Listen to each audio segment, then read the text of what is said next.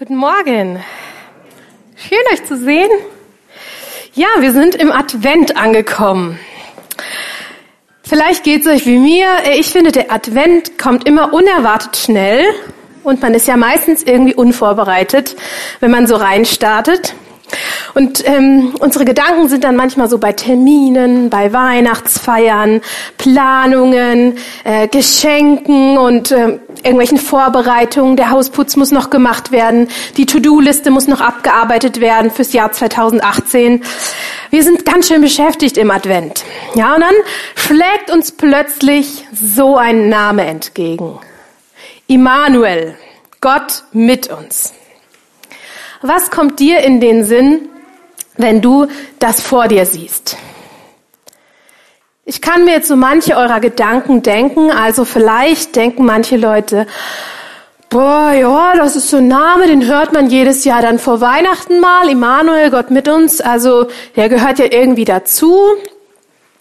Ähm, er bewegt mich jetzt nicht so groß, mal gucken, was sie predigt, wird ja jedes Jahr irgendwann mal erwähnt. Dann Vielleicht ist es aber auch sowas, wo ihr denkt, oh, es kommt mir vor wie aus so einer anderen Welt. Ja, so diese Welt der Bibel mit ihren Symboliken und so Namen, die was Großes bedeuten. Boah, da müsste ich jetzt erstmal mich drauf einlassen, um da einzutauchen. Oder vielleicht lest ihr den Namen und es weckt in euch so eine leise Hoffnung, dass ihr ja, dieses Gott mit uns vielleicht mal wieder mehr erlebt, als ihr das so in letzter Zeit getan habt. Auf jeden Fall holt uns dieser Name heute Morgen mal aus unserem Alltag raus. Heute gibt's mal keine Planungen, keine Termine, keine Vorbereitungen, keine Gedanken, was wir verschenken sollen. Wir haben es ja schon gehört, das ist der Titel unserer Predigtreihe im Advent. Immanuel Gott mit uns. Und ich versuche euch heute mal ein bisschen mit hineinzunehmen in diesen großen Namen und diese unglaubliche Botschaft, die dahinter steckt. Denn diese Botschaft, äh, auf die lohnt es sich wirklich, sich vorzubereiten. Also los geht's. Wir fangen mal an. Immanuel. Es ist ein Name oder ein Titel, der für Jesus gebraucht wird. Es ist, finde ich, einer von Jesu sehr persönlichen, tröstlichen Namen, die ihm so zugesprochen werden. Und zuerst kommt der Name eigentlich im Propheten Jesaja vor, im Alten Testament. Da, also der Prophet Jesaja, wer manchmal ein bisschen darin liest, weiß, es sind eigentlich viele, viele Gerichtsworte, ja. Und die Menschen, die das äh, gelesen haben, ja, diese oder das gehört haben von diesem Emanuel, die Verheißung von diesem Kind, was von der Jungfrau geboren wird und Emanuel heißen soll, Gott mit uns, die müssen richtig aus dem Häuschen gewesen sein weil es für sie ein großer Lichtblick war in dieser schwierigen Zeit, in der sie gelebt haben, ja. Jemand, der kommt, ein Kind, ein leibhaftiges Kind, was kommt und was ähm, aussagen soll, Gott ist mit uns. Die Menschen haben damals in einer Zeit gelebt, wo, wo sie sich viele abgewandt haben von Gott, wo es sehr turbulent zuging in ihrem Land und ähm, wo sie bestimmt durch diesen Namen, mit diesem Namen zu träumen angefangen haben. Und doch mussten die Menschen noch ein paar hundert Jahre warten, bis sich diese Verheißung erfüllt hat. Im Matthäusevangelium lesen wir das nächste Mal von diesem Namen. Und zwar erfüllt sich da die Verheißung, als ein Engel Gottes kommt und Josef bestätigt. Josef, du Sohn Davids, fürchte dich nicht, Maria, deine Frau, zu dir zu nehmen. Denn was sie empfangen hat, das ist von dem Heiligen Geist und sie wird einen Sohn gebären, dem sollst du den Namen Jesus geben, denn er wird sein Volk retten von ihren Sünden. Das ist aber alles geschehen, auf das erfüllt würde, was der Herr durch den Propheten gesagt hat, der da spricht. Und jetzt wird Jesaja zitiert. Siehe, eine Jungfrau wird schwanger sein und einen Sohn gebären, und sie werden ihm den Namen Immanuel geben, das heißt übersetzt Gott mit uns. Als der Josef das gehört hat, haben bei ihm bestimmt alle Glocken geklingelt, weil er diese Verheißung aus dem Alten Testament kannte, ganz sicher. Und ich weiß nicht, ob ihr euch das vorstellen könnt, wenn man etwas schon so lange gehört hat, ja, dass etwas kommen soll. Und plötzlich wird einem persönlich von einem Engel gesagt, so, jetzt ist es da, jetzt kommt es. Dann ähm, ist man bestimmt, ich weiß nicht, was da in einem vorgeht, wahrscheinlich ist man komplett baff. Wahrscheinlich hat sich dieser, dieser Josef gedacht, wow, immer schon, immer schon haben, hat mein Volk gewartet auf diesen, diesen, diesen Menschen, der kommt und der uns Gott nahe bringt, ja? Und jetzt soll er kommen mit Jesus. Jetzt soll dieser Mensch kommen, der uns nie alleine lässt, der uns nahe kommt, durch dem wir wortwörtlich, ähm, dem wir wortwörtlich unser Leben anvertrauen können. Jetzt soll das geschehen. Vielleicht könnt ihr euch jetzt ein bisschen vorstellen, was dieser Name, zumindest damals, bedeutet haben mag für die Menschen. In unserer Predigtreihe jetzt im Advent wollen wir äh, uns mit diesem großen Namen und der noch viel größeren Verheißung dahinter beschäftigen. Gott mit uns. Vielleicht fragt ihr euch manchmal schon, ja, ist Gott wirklich immer mit uns, mit mir? Ja, ich kann das verstehen, wenn ich äh, in guten Zeiten bin, ja, wenn die Sonne scheint, wenn ich Gott erlebe und seine Liebe spüre, dann kann ich das glauben. Aber was ist jetzt mal wirklich, ganz Hand aufs Herz, mal wirklich, wenn ich in den Stürmen bin, in den Tälern, in den Wüsten in meinem Leben, ist Gott dann wirklich mit mir, selbst wenn ich ihn null erlebe? Gar nicht? Vielleicht kennt ihr diese Gedanken. Ich kenne sie auf jeden Fall. Der Jan hat es ja ähm, schon so schön gesagt in seiner Moderation. Äh, wir werden uns heute speziell mal mit den Tälern befassen. Denn wir sind ja Wutachtäler. Wir kennen uns mit Tälern aus. Und mit Tälern assoziieren wir ja unterschiedliche Dinge. Also eine interessante Sache finde ich, in Täler kommt man immer sehr einfach rein und sehr schwierig wieder raus. Ist ja logisch. Dann geht's wieder bergauf. Ähm, die Sonne scheint weniger in Tälern. Es ist manchmal erdrückend in Tälern, weil ja hohe Berge äh, um einen rum sind und die Aussicht ist in Tälern auch nicht so gut. Aber Täler können auch oder sind oft wasserreicher als Berge, weil logisch, das Wasser fließt ja bergab. Genau, und in, ähm, ach so, genau, da zeige ich euch mal ein Bild dazu. Das ist das Death Valley in Kalifornien in den USA eines der vielleicht berühmtesten Täler, das man kennt. Es ist jetzt nicht so das typische enge Tal mit hohen Bergen um einen rum, aber obwohl da die Sonne wahrscheinlich immer zu scheint, ähm, ist es da trotzdem karg und kein lebensfreundlicher Ort, ja, dieses Tal. Es ist eher, ähm, wo man denkt, boah, da möchte ich mich nicht aufhalten. Da möchte ich lieber durch und woanders hin. Lieber wieder auf irgendeinen Berg, wo ich was sehen kann, wo ich einen Ausblick habe. Wenn in der Bibel von Tälern die Sprache ist, dann ist es oft, äh, werden sie oft verglichen mit schweren Zeiten. Und vielleicht hat da bei euch, ist da auch schon was angesprungen. Also in einem der berühmtesten Psalmen, dem Psalm 23, ist ja auch von einem Tal die Rede. Und ob ich schon wanderte durchs finstere Tal, heißt es da. Oder in der Elberfelder Übersetzung finde ich noch eindrücklicher, auch wenn ich wandere im Tal des Todesschattens. Also dieses Tal, von dem da die Rede ist, ist kein schöner Ort.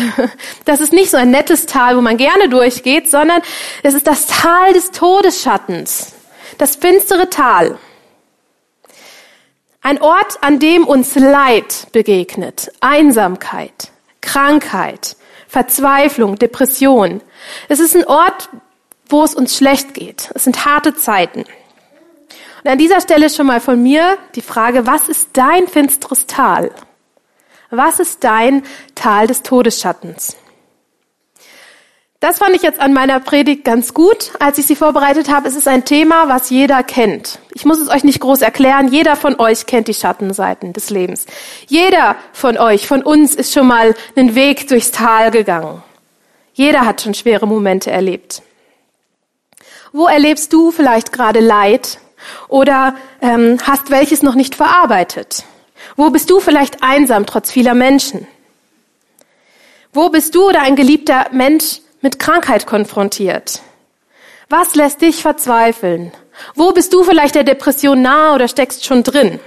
Was ist dein persönliches finsteres Tal, dein Tal des Todesschattens?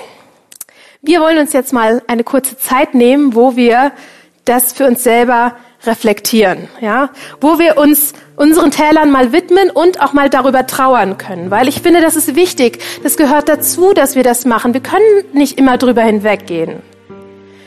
Wir müssen Gott unsere Täler auch mal hinlegen und alle Gefühle, die mit, damit verbunden sind. Und erst nach diesem Schritt können wir weitergehen. Wir haben jetzt eine kurze Zeit, wo ihr mal für euch reflektieren könnt und es Gott hinlegen könnt. Euer persönliches finsteres Tal.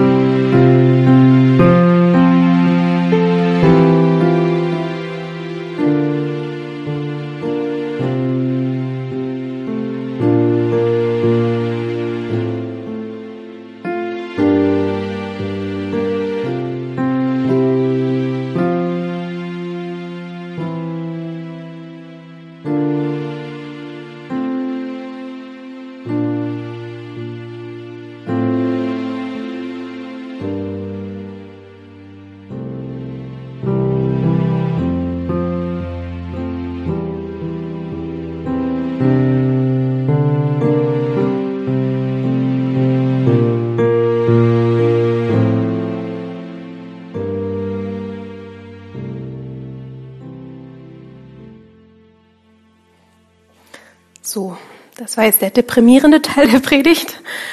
Es wird besser, verspreche ich euch. Also für uns Christen ist es ja einfach, äh, Gottes Gegenwart in unseren guten Zeiten zu erleben. Viel schwieriger ist es aber, wenn wir uns gerade in den Tälern unseres Lebens befinden. Wenn wir Gott vielleicht manchmal nur ganz wenig spüren oder vielleicht auch gar nicht und denken, er ist gar nicht mehr da. Aber Fakt ist, dass gerade, dass es gerade die Täler sind, in denen wir Gott persönlich begegnen und ihn wirklich kennenlernen können. Moment mal, Laura, stimmt das? Es klingt ja schön christlich, ja? Also Gott in den Tälern begegnen und so. Aber ich bin schon durch einige Täler gegangen und ich bin vielleicht gerade so rausgekommen, habe gesagt, puh, überlebt. Aber was habe ich da rausgenommen? Habe ich da überhaupt irgendwas gelernt oder Gott irgendwie näher, näher kennengelernt, ihm persönlicher begegnet? Funktioniert das so in der Realität, wie du das sagst? Wir wollen jetzt mal schauen in der Predigt, wie mir das Tal eigentlich wirklich zur Stärkung wird. Das passiert wahrscheinlich nicht immer. Ihr habt vielleicht auch Täler erlebt, wo ihr ähm, nicht gestärkt rausgekommen seid, aber das Tal kann uns zur Stärkung werden. Dafür wollen wir uns einen Psalm angucken, einen sehr schönen finde ich, den Psalm 84. Das ist äh, die Pilgerreise zum Hause Gottes. Zur Zeit des Alten Testaments, da sind die Menschen ähm, in Israel mehrmals im Jahr ähm, zum Hause Gottes, also zum Tempel nach Jerusalem gelaufen und haben eine Pilgerreise dorthin gemacht. Es gab das Passafest, das war ein Pilgerfest, oder das Pfingstfest, das Laubhüttenfest. Und da sind nicht immer alle Israeliten, aber viele doch, sind ähm, mehrmals im Jahr dorthin gegangen und haben ähm, einen weiten Weg teilweise auf sich genommen, um dann nach Jerusalem zum Hause Gottes zu kommen. Teilweise einfache Wege, teilweise schwierige Wege, über Berg und Tal, immer zu Fuß. Und ähm, es gibt sogar eine ganze Reihe Wallfahrtspsalmen, die ähm, quasi dann da auch gesungen wurden oder dann im Hause Gottes gesungen wurden nach dem nach der langen Reise, die davon erzählen, was was da auf der Reise passiert ist, wie die Menschen äh, Gott erlebt haben. Der Psalm hier, der 48., äh, 84. ist kein expliziter Wallfahrtspsalm, aber er redet eindeutig von einer Pilgerreise. Ich lese euch mal die ersten Verse vor. Wie lieblich sind deine Wohnungen, Herr der Herrscharen. Es sehnt sich, ja, es schmachtet meine Seele nach den Vorhöfen des Herrn. Mein Herz und mein Leib, sie jauchzen dem lebendigen Gott entgegen. Auch der Vogel hat ein Haus gefunden und die Schwalbe ein Nest für sich, wo sie ihre Jungen hingelegt hat. Deine Altäre, Herr der Herrscher, mein König und mein Gott. Glücklich sind, die in deinem Haus wohnen. Stets werden sie dich loben. Der Psalm beginnt hier mit der Sehnsucht, mit dem Ziel. Da soll's hingehen. Der Schreiber will Gott nahe sein. Da will er hin. Und steckt nicht in jedem von uns so eine Sehnsucht danach? Also in mir schon. Ich kenne diese Sehnsucht, dass ich Gott näher sein will, als ich es jetzt im Moment bin. Ich kenne diese Sehnsucht, dass ich am liebsten wirklich ganz körperlich bei Gott sein möchte, dass ich ähm, vor ihm stehen möchte oder auf seinem Schoß sitzen möchte. Ich möchte Gott in die Augen schauen können, mit ihm reden, ihn viele Dinge fragen, ihm für vieles danken. Ich würde so gerne ähm, ganz nah bei Gott sein, so richtig nah. Und nicht umsonst sagt der ähm, König Salomo in Prediger 3, dass Gott uns Menschen die Ewigkeit ins Herz gelegt hat. Also in uns steckt diese Sehnsucht nach mehr, nach mehr von Gott. Wir heutigen, also wir Menschen heute kennen vielleicht dieses oder uns ist dieses Bild nicht mehr so vertraut vom Tempel, aber die Leute früher, die hatten den ja wirklich und ähm, da war der Tempel quasi der Ausdruck von äh, Gottes Nähe. Dahin sind die Leute wortwörtlich gelaufen mit ihren Füßen, um Gott nahe zu sein. Da haben sie eine Distanz überbrückt, um zu Gott zu gelangen, haben sich auf den Weg gemacht, haben den harten Weg auf sich genommen. Und gleichzeitig wussten die Leute damals schon, wenn sie zum Beispiel so einen Psalm gehört haben, dass der Tempel Gottes auch symbolisch für die Nähe zu Gott steht, also die innere Nähe zu Gott, wonach sich die Leute damals auch gesehnt haben. Also damit fängt der Psalm an mit dieser äh, Sehnsucht oder diesem Ziel, da will ich hin, in Gottes Nähe. Jetzt kommen wir zu dem Teil, den ich mit euch genauer betrachten möchte. Glücklich ist der Mensch, dessen Stärke in dir ist, in dessen Herz gebahnte Wege sind. Sie gehen durch das Tränental und machen es zu einem Quellort. Ja, mit Segnungen bedeckt ist der Frühregen. Sie gehen von Kraft zu Kraft. Sie erscheinen vor Gott in Zion. So, in diesen drei Versen steckt jetzt unsere Antwort auf die Frage, wie wird mir mein, Teil, äh, mein Tal zur Stärkung? Ich möchte euch das in drei Punkten auslegen. Der erste Punkt. Täler gehören zum Weg dazu. Mancher von uns glaubt ja vielleicht, dass ähm, vielleicht doch auch eher insgeheim, weil offiziell sagt man sowas nicht, aber insgeheim hat man vielleicht doch manchmal den Zweifel, ob man nicht doch irgendwas falsch gemacht hat im Leben, wenn einem schwere Zeiten begegnen. Vielleicht habe ich doch irgendwie gesündigt und Gott bestraft mich jetzt dafür oder ähm, vielleicht blockiere ich mir meinen Segen durch irgendwas oder vielleicht hat jemand anders Schuld, dass es mir schlecht geht. Lustigerweise oder interessanterweise haben die Pilger damals ähm, es für selbst, selbstverständlich erachtet, dass sie auch durch Täler müssen. Sie kannten ja den Weg nach Jerusalem, weil sie ihn mehrmals gegangen sind. Und keiner hat gesagt, ach nein, also wenn es durch ein Tal geht, dann mache ich den Weg nicht. Da muss irgendwas falsch sein. Jeder wusste, so ein Weg, der hat ähm, die Höhen und die Tiefen und für ihr Ziel haben sie das in Kauf genommen. Und wie wir in diesen Versen sehen, im Nachhinein haben sie vielleicht gerade die Täler als besonderen Segen Gottes empfunden. Und ist nicht unser Leben ähm, oder hat nicht unser Leben viele Parallelen mit so einer Pilgerreise? Wir sind ja auch irgendwie auf, auf dem Weg. Wir wandern so durch unser Leben und wir haben auch das Ziel, Gott näher zu kommen, hoffentlich. Und auf unserem Weg gehen wir durch verschiedene Umgebungen. Wir gehen über schöne ebene Straßen, wir gehen durch menschenreiche Orte und auch auf einsamen Wegen. Wir sind manchmal auf Berggipfeln, wo wir eine tolle Aussicht haben, aber wir gehen nun mal auch durch Täler. Und ich finde, das hat grundsätzlich einfach mal nichts damit zu tun, ähm, dass wir irgendwas falsch gemacht hätten oder so. Täler gehören dazu zum Leben. Täler sind einfach ein Teil des Weges und sie sind ja auch nicht ähm, dazu gedacht, auf Dauer zu sein. Niemand soll auf Dauer in einem Tal feststecken. Es ist ein Durchgangsort. Anhalten und ausruhen tut man dann wieder auf dem Berggipfel, wo man was sieht und genießen. Die Täler sind Durchgangsorte. Ja, vielleicht sehnen wir uns da noch nach ein bisschen mehr Sinn dahinter. Vielleicht denkt ihr, ja, es gehört einfach dazu, klingt jetzt für mich nicht so als ausreichendes Argument. Für mich ist das auch nicht, nicht ausreichend. Ich finde, oder ich bin froh darüber, dass die Bibel auch noch sagt, dass Täler nicht einfach nur normal sind und wir die mitnehmen müssen, sondern dass Täler sogar gut für uns sein können. Denn in Römer 8, Vers 28 ist eine wunderbare Zusage. Da steht, wir wissen aber, dass denen, die Gott lieben, alle Dinge zum Besten dienen.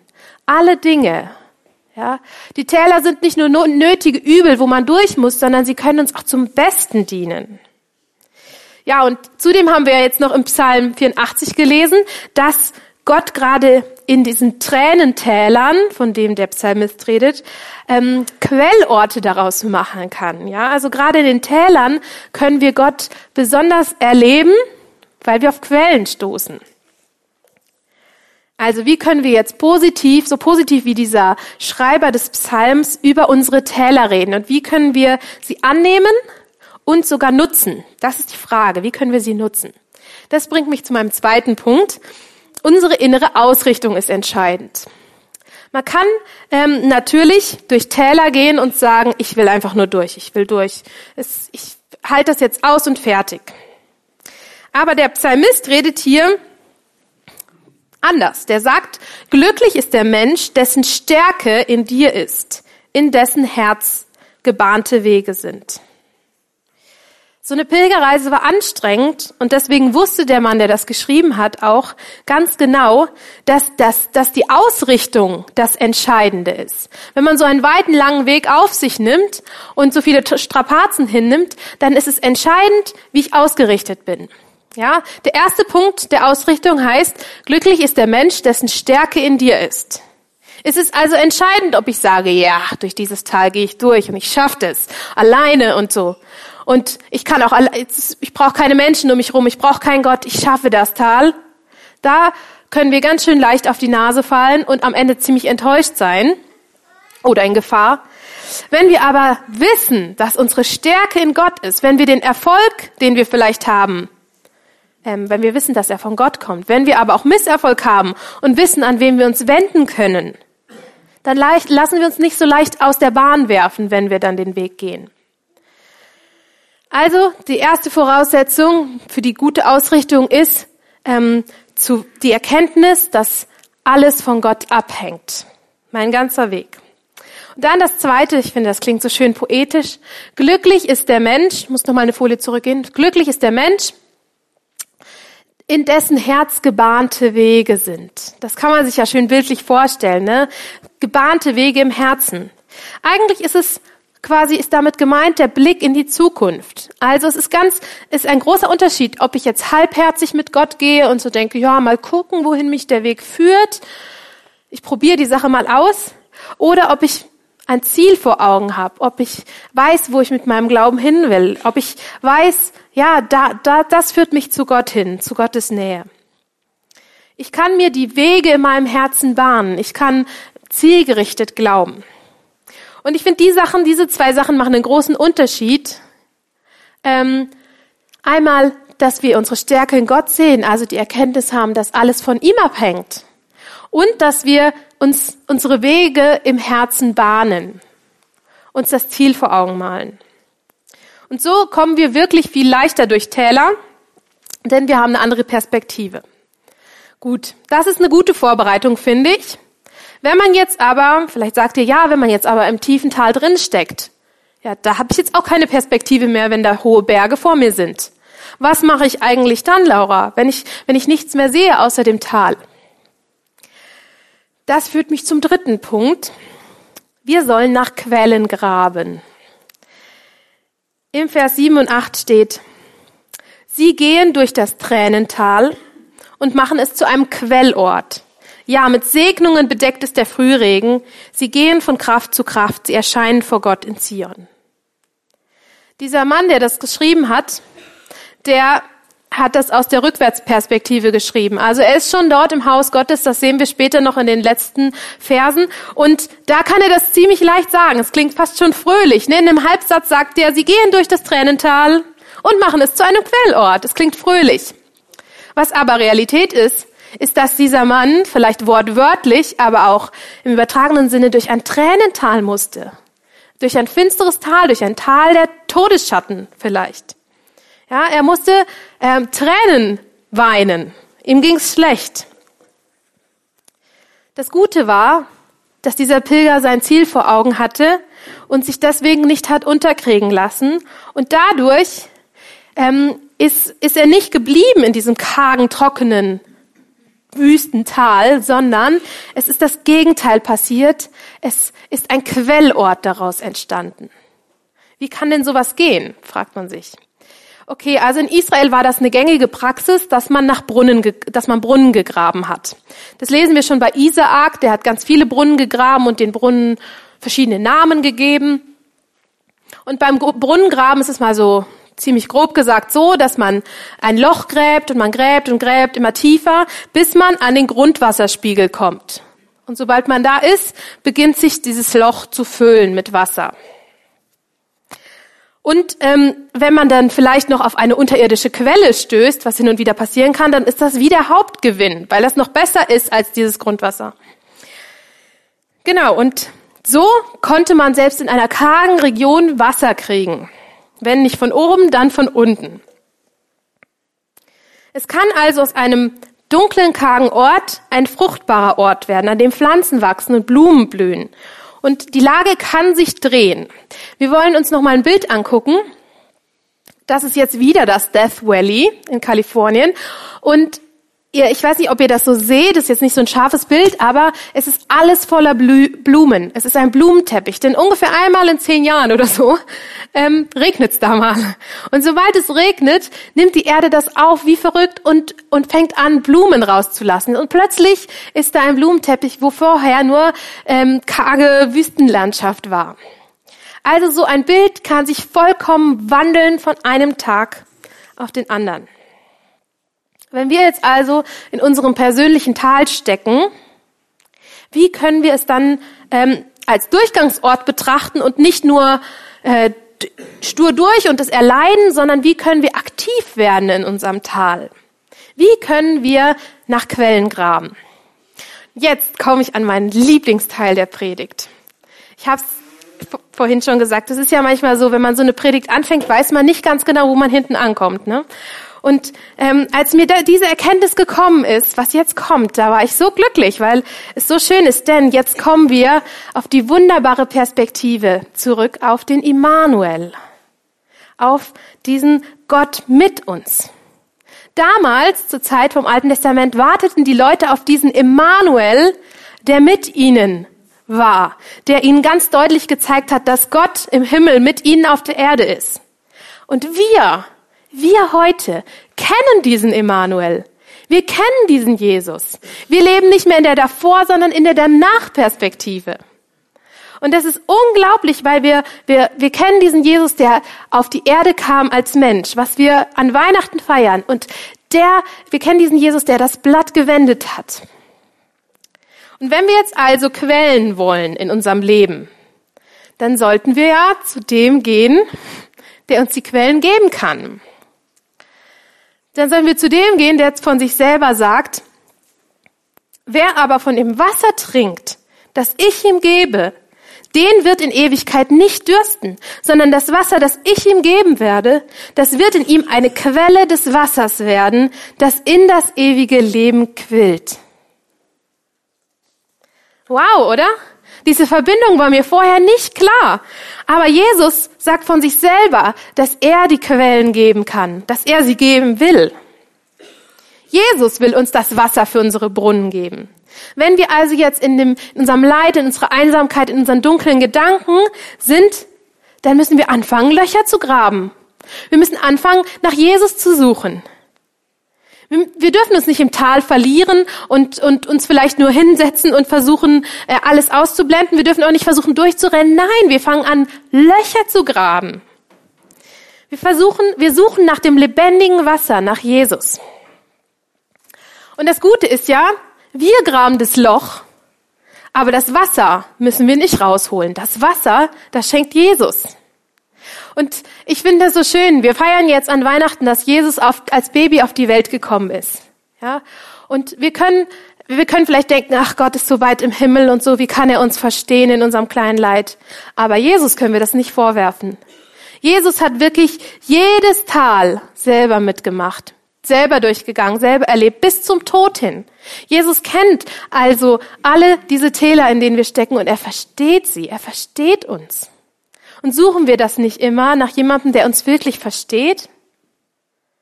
Wie oft fühlen wir uns unverstanden? Aber Jesus ist der, der uns in jedem Teil verstehen kann.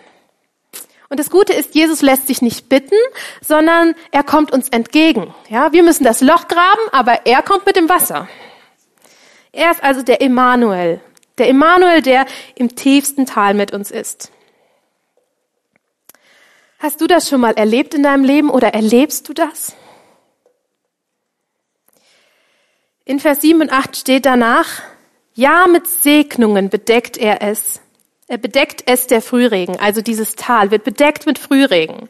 Sie gehen von Kraft zu Kraft, die Pilger. Sie erscheinen vor Gott in Zion. Gott verspricht uns auch noch, dass wenn wir unsere Löcher graben, ja, und Quellen finden in Jesus, dass Gott seinen Segen dazu gibt. Dass Gott sogar nicht nur das Wasser von unten, sondern das Wasser von oben schickt.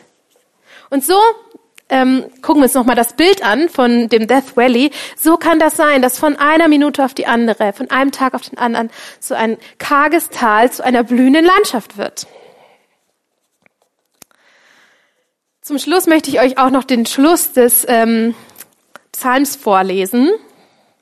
Da wird nämlich die Perspektive wieder von dem Weg aufs Ziel gerichtet. Herr, Gott der Herrscharen, höre mein Gebet. Vernimm es, Gott Jakobs. Blicke doch Gott auf unseren Schild, schaue an das Gesicht deines Gesalbten. Denn ein Tag in deinen Vorhöfen ist besser als sonst tausend. Ich will lieber an der Schwelle stehen im Haus dein, meines Gottes, als wohnen in den Zelten des Unrechts. Denn Gott der Herr ist Sonne und Schild. Gnade und Herrlichkeit wird der Herr geben. Kein Gutes vorenthalten denen, die in Lauterkeit wandeln. Herr der Herrscharen, glücklich ist der Mensch, der auf dich vertraut. Wow, was für ein feierlicher Abschluss dieses Psalms, oder? Nach all diesen Strapazen, die jetzt auch uns vor Augen gemalt wurden, wird das Ziel erreicht und der Pilger kommt im Hause Gottes an. Er kann Gottes äh, Gegenwart erleben. Und ich finde es so beeindruckend, dass er da sagt, lieber ein Tag möchte er sein im Hause Gottes als tausend Tage woanders. Wir alle gehen durch Täler und manchmal durch sehr dunkle.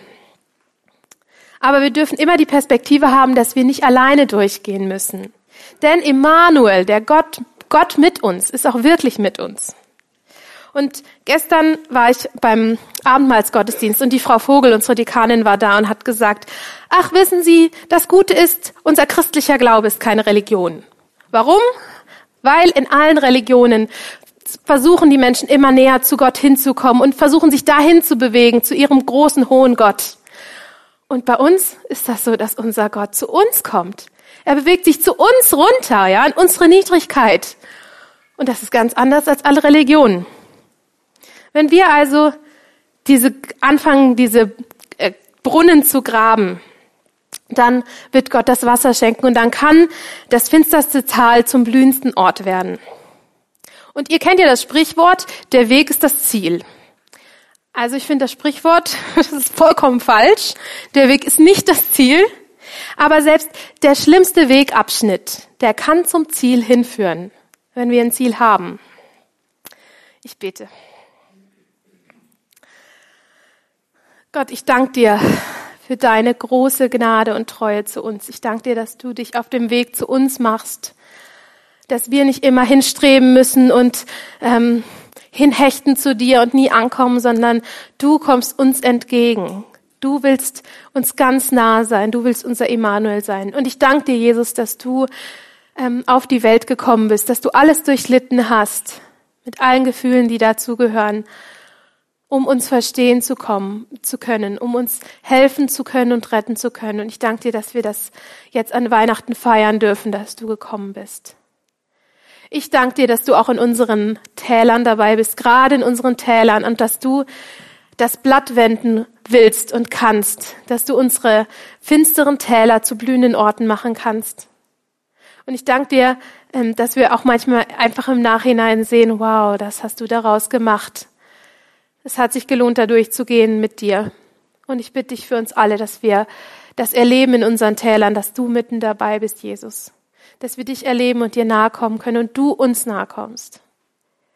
Ich bitte dich, dass das uns begleitet durch die Adventszeit und durch unser Leben und wir dich in ganz besonderer Weise erleben können, gerade in unseren schweren Zeiten.